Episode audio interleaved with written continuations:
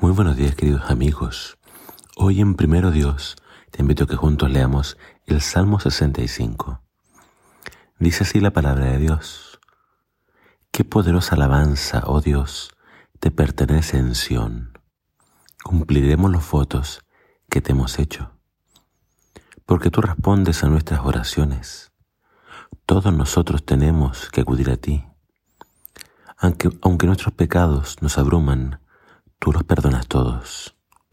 Cuánta alegría para los que escoges y acercas a ti, aquellos que viven en tus santos atrios. Qué festejos nos esperan dentro de tu santo templo. Fielmente respondes a nuestras oraciones con imponentes obras. Oh Dios, nuestro Salvador, eres la esperanza de todos los que habitan la tierra, incluso los que navegan en mares distantes. Con tu poder formaste las montañas y te armaste de una fuerza poderosa. Calmaste los océanos enfurecidos con sus impetuosas olas y silenciaste los gritos de las naciones. Los que viven en los extremos de la tierra quedan asombrados ante tus maravillas. Desde donde sale el sol hasta donde se pone, tú inspiras gritos de alegría. Cuidas la tierra y la riegas, la enriqueces y la haces fértil. El río de Dios tiene agua en abundancia proporciona una exuberante cosecha de grano, porque así ordenaste que fuera. Con lluvias empapas la tierra árida, disuelve los terrones y nivela los surcos. Ablanda la tierra con aguaceros y bendices sus abundantes cultivos. Coronas el año con una copiosa cosecha. Hasta los senderos más pisoteados desbordan de abundancia. Las praderas del desierto se convierten en buenos pastizales y las laderas de las colinas florecen de alegría. Los prados se visten con rebaños de ovejas y los valles están alfombrados con grano. Todos gritan y cantan de alegría.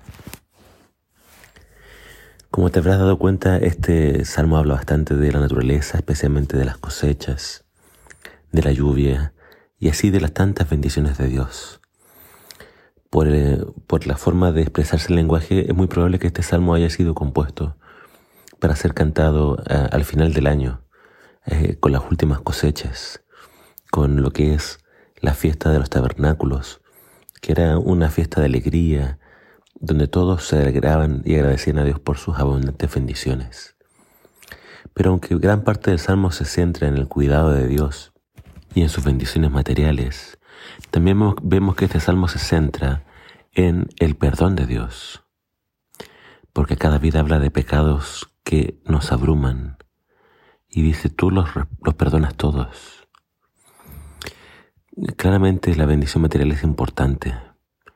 De Dios dependemos para nuestro alimento, para nuestra subsistencia, pero más importante que eso siempre ha sido estar en una buena relación con Dios y lo que más necesitamos es el perdón de nuestros pecados. Y hay una, un tercer aspecto que menciona David y es, él está pensando en aquellos que viven en el templo. El versículo 4 hablaba de cuánta alegría hay para los que escoges y acercas a ti, aquellos que viven en tus santos atrios. Se refiere entonces a los sacerdotes, a los levitas. Ellos tenían derecho a estar en el tabernáculo, servir y hasta vivir ahí. Por lo tanto, acá vemos el corazón de un rey que lo tiene todo, pero que sin embargo su mayor anhelo, su deseo, es estar en la presencia de Dios, es vivir en la presencia de Dios, es poder contemplarle, es poder conocerle y así poder alabarle. Que esta característica de David también sea nuestra, que siempre le agradezcamos a Dios sus bendiciones materiales, que siempre le pidamos a Dios estar en una buena relación con Él mediante el perdón de los pecados y también que siempre deseemos estar en su presencia, ya que ahí es donde todas nuestras necesidades se van a satisfacer. Que el Señor te bendiga.